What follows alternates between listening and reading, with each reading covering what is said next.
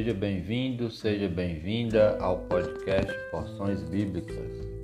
Sobre as Escrituras, a Palavra de Deus, estamos refletindo quanto aos livros que a compõem e seus respectivos autores. Este é o episódio 2 desta série.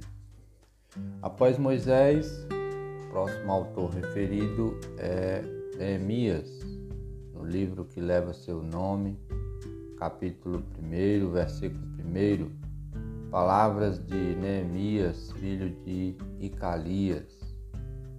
Na sequência, vem Salomão, autor dos livros de Provérbios, Eclesiastes e Cantares. As referências à sua autoria do livro de Provérbios estão no capítulo 1, versículo 1 no capítulo 25, versículo 1. Estes são os provérbios de Salomão, filho de Davi, rei de Israel.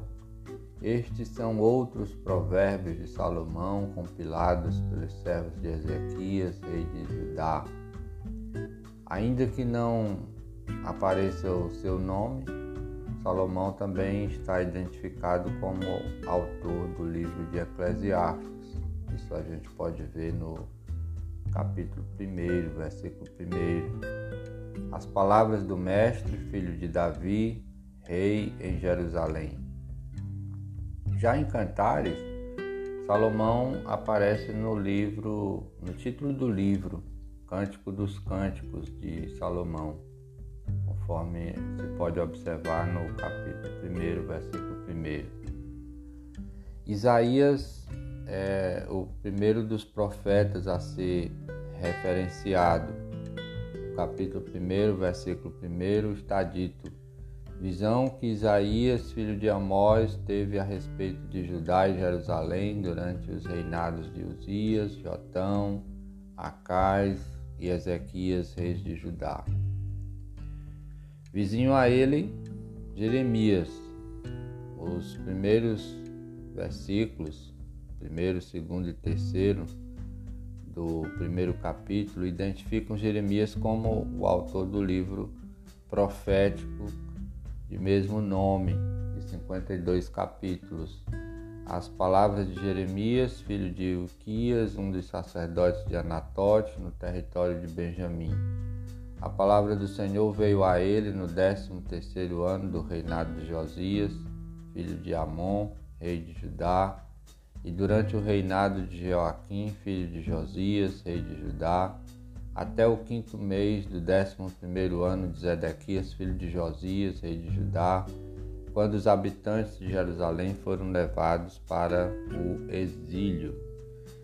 Ezequiel é considerado o terceiro dos profetas maiores após Isaías e Jeremias ele mesmo se identifica como autor do livro que tem o seu nome, no capítulo 1, versículos 1, 2 e 3, dizem o seguinte: Era o quinto dia do quarto mês do trigésimo ano e eu estava entre os exilados, junto ao rio Quebá.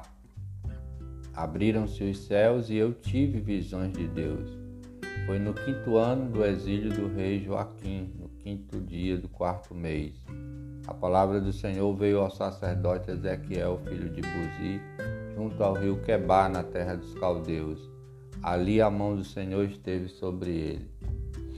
Como se vê, é o próprio Ezequiel que se identifica como autor do livro. Convém a gente repetir que Deus usou homens né, para que registrassem fatos, mandamentos e orientações que até hoje nos ensinam a nos afastar do pecado, a nos dedicarmos inteiramente ao Senhor.